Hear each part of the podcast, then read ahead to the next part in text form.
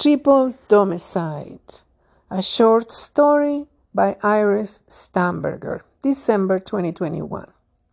Maria was the victim of a triple domicide. This is the story of how Mary saved her.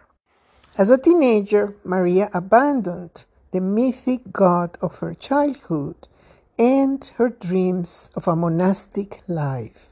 Instead, she devoted herself to family and work as well as to the cultivation of a secret, autodidactic, and mostly solitary spiritual life.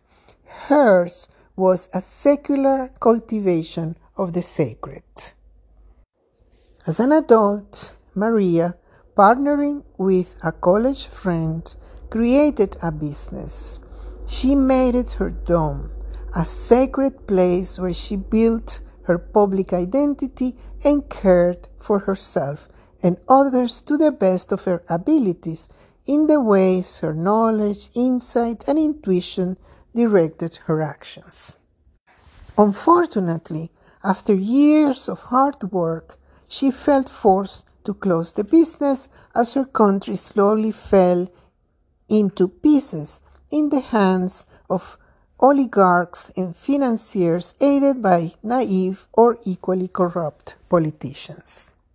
Then, with time in her hands and savings in the bank, Maria wrote about the transformative experiences of her spiritual life, self published a book, and aggressively marketed it.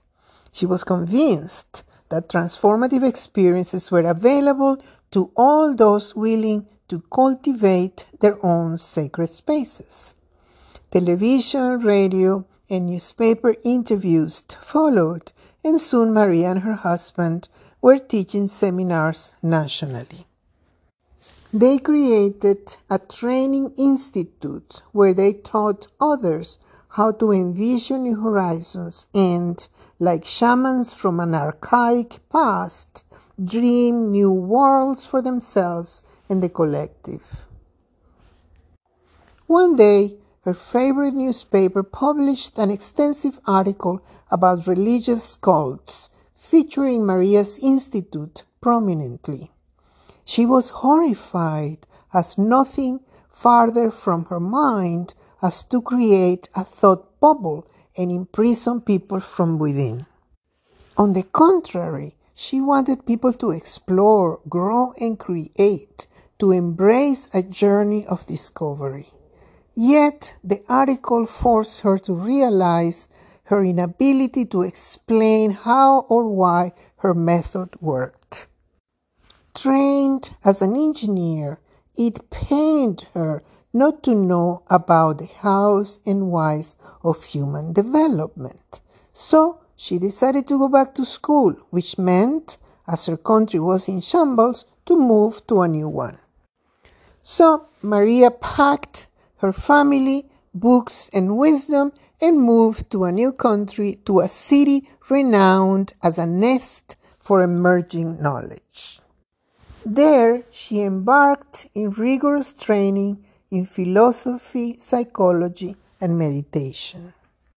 Maria, still limping from the insecurities of navigating a new culture and a new language, accidentally met a group of pastors and psychotherapists, some of whom, to her surprise, were interested in learning about her experiential method. Mary was among the students, and Maria treasured her uniqueness, which felt like home they became friends. One day, Maria, while in deep meditation, suddenly reached a new level of understanding, discovered a new way of being, a new way of grasping the world. Within it, she saw the futility of the human quest and lost the communion with the sacred that was so central in her life. The pain of the loss was almost unbearable. She stopped teaching because she reasoned, How can I teach others to build a sacred space if I have none? time went by, Maria managed to rebuild a professional life and recovered some sense of the sacred. Occasionally, out of her need to care for others, she taught a meditation program geared to help people manage stress. Maria always kept her own program for self transformation on the wraps. Things changed when Mary, the pastor, the seeker, the friend, asked Maria to teach a class for her small community of spiritual leaders. When partnering with Mary, like a flood, the sacred came back, rushing. With it, together, they built a new dome.